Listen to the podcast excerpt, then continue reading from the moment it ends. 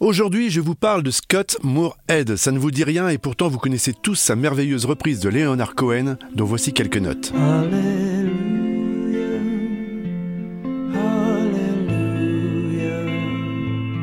Bien évidemment, c'est de Jeff Buckley, de son vrai nom Scott Moorhead, que nous allons parler aujourd'hui. Et si la vie du beau jeune homme, sans vouloir spolier la fin bien sûr, finit par un drame, elle aura également commencé tout autant de manière dramatique avec la mort de son père à l'âge de 28 ans.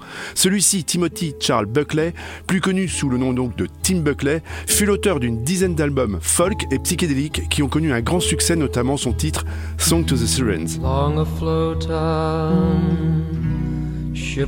Mais le 28 juin 1975, à l'issue d'un concert à Dallas, il va ingurgiter une quantité considérable d'alcool couplé avec de l'héroïne et est retrouvé mort par sa femme, Judy, seulement la nuit suivante, son décès étant officialisé à 21h42 le 29 juin 1975. Le jeune Scotty a alors 9 ans, mais il n'a que très peu connu son père, séparé de sa mère, Marie Guibert, un mois avant sa naissance. Il n'en a même pas pris le nom, sa mère l'élevant avec son beau-père, Ron Moorhead. Il ne croisera son père qu'à de rares occasions. Adolescent, il apprend la guitare en écoutant Kiss, The Knack ou Yes, puis fait ses premières armes au milieu des années 80 au sein de petits groupes. Il décide alors de prendre le nom de son père naturel pour nom d'artiste. Il sera désormais Jeff Buckley. Début 90, il décide de tenter sa chance à New York et se fait une première fois remarquer lors d'un concert hommage à son père justement. Il découvre cette même année un petit bar irlandais dans le Lower East Side qui ouvre très fréquemment sa scène à des musiciens locaux. Jeff Buckley y est embauché et il joue tous les lundis soirs ses compos mêlés de reprises, dont le fameux Alléluia de Leonard Cohen. Vite remarqué, il se voit offrir un contrat avec Sony sur Columbia, le label de son idole, Bob Dylan. Le premier album, Grace, sort en 94 et reçoit un super accueil, principalement en Europe, qui permet au chanteur de se lancer dans une tournée mondiale de deux ans. Mais malheureusement, les, les ventes ne vont pas suivre puisqu'il va vendre entre guillemets seulement 750 000 exemplaires dans le monde, apparemment un total qui ne suffit pas du tout au label.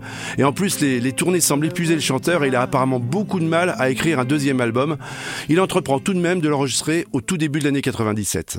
Le 29 mai, en attendant l'arrivée de ses musiciens, Jeff Buckley quitte à pied le studio de Memphis en compagnie de son ami Keith Footy.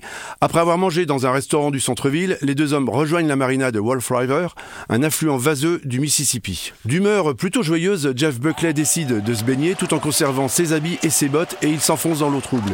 Il chante à tue-tête Wallet Love de Led Zeppelin.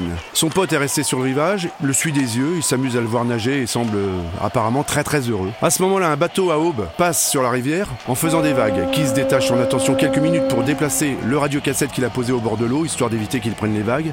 Mais quand il relève les yeux en direction de la rivière, Jeff Buckley a disparu, certainement déstabilisé par les remous causés par le bateau.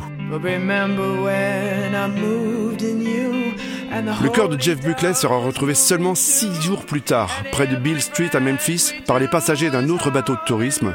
Rien ne permettra d'affirmer que sa noyade est liée à une prise d'alcool ou de drogue. Il sera donc officiellement déclaré mort de noyade accidentelle, à seulement 30 ans, quasiment l'âge qu'avait son père lorsqu'il est mort. Depuis, l'américain est devenu une véritable icône et son album Grace devenu culte. De Radiohead à Coldplay en passant par Alanis Morissette, Star Sailor, Muse, Travis ou encore les Badly Drum Boys, nombreux sont les artistes qui ont évoqué son influence majeure sur leur travail. Rock Story, c'est fini, on se retrouve très vite avec une nouvelle anecdote incroyablement rock.